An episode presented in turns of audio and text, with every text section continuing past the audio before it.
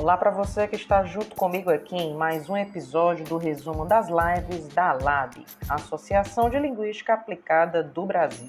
Eu sou a Márcia Linhares, mestranda do POSLA, programa de pós-graduação da UES, e trago hoje, dia 8 de novembro de 2020, os destaques da live intitulada Mesa Online Diálogos sobre Moradia e Covid-19 Limites do Isolamento nas Favelas. Tudo isso para compor uma série de atividades solicitadas na disciplina Letramentos Processos de Produção, ministrada pela professora doutora Débora Issa, da UES. A LAB, Associação de Linguística Aplicada do Brasil, em comemoração para os seus 30 anos, publicou uma série de lives semanalmente no contexto da pandemia. Neste podcast, resumiremos a mesa online Diálogos sobre Moradia e Covid-19 Limites do Isolamento das Favelas, que ocorreu no dia 30 de junho de 2020 e teve uma duração de 2 horas e 19 minutos. A live conta com a mediação da Adriana Carvalho, professora da Universidade Federal Rural do Rio de Janeiro, e do Bruno Coutinho, pesquisador e membro do Raízes e Movimento.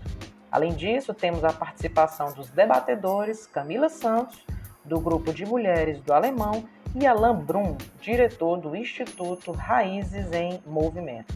Para fechar a discussão, a participação do cantor Beto Martins, do Complexo do Alemão. Toda a live conta com a transmissão simultânea dos, tra dos tradutores Josenildo e Isabelle Viana. A live discute sobre como a vida dos moradores na favela se agravou com a pandemia. Afinal, eles já vivem isolados pelo poder público, com problemas de saneamento básico, saúde, educação e cultura.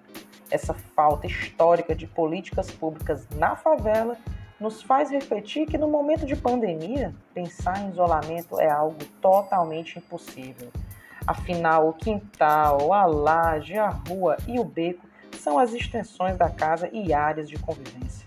Quando se pensa em ficar em casa, é interessante se perguntar: quantas pessoas na favela têm entretenimento? Como a TV a cabo, internet, jogos online ou cursinho para estudar em AD? Fora isso, como fazer uma propaganda sobre a necessidade do isolamento com 10 pessoas morando em um mesmo ambiente? Nesse sentido, as políticas públicas sobre a Covid-19 não chegam às favelas, o que faz com que os movimentos façam o papel do Estado para minimizar a dificuldade dos moradores. Quando se pensa na administração do Estado brasileiro, os três níveis transparece que querem o extermínio da população preta, pobre e favelada do Rio de Janeiro. Fora tudo isso, a propagação de fake news que divulgavam informações mencionando que o vírus não chegaria à favela, ou que pobre tinha imunidade, ou que lavar as mãos e ficar em casa eram bobagens, foram alguns dos problemas que os voluntários enfrentaram e tiveram que se reinventar para conscientizar os moradores. Fora a falta de segurança, outros aspectos for, foram as relações entre familiares e o número de mulheres vítimas de violência doméstica, que só aumentou. Entretanto, apesar de toda a ausência de recursos, a comunidade ainda possui criatividade.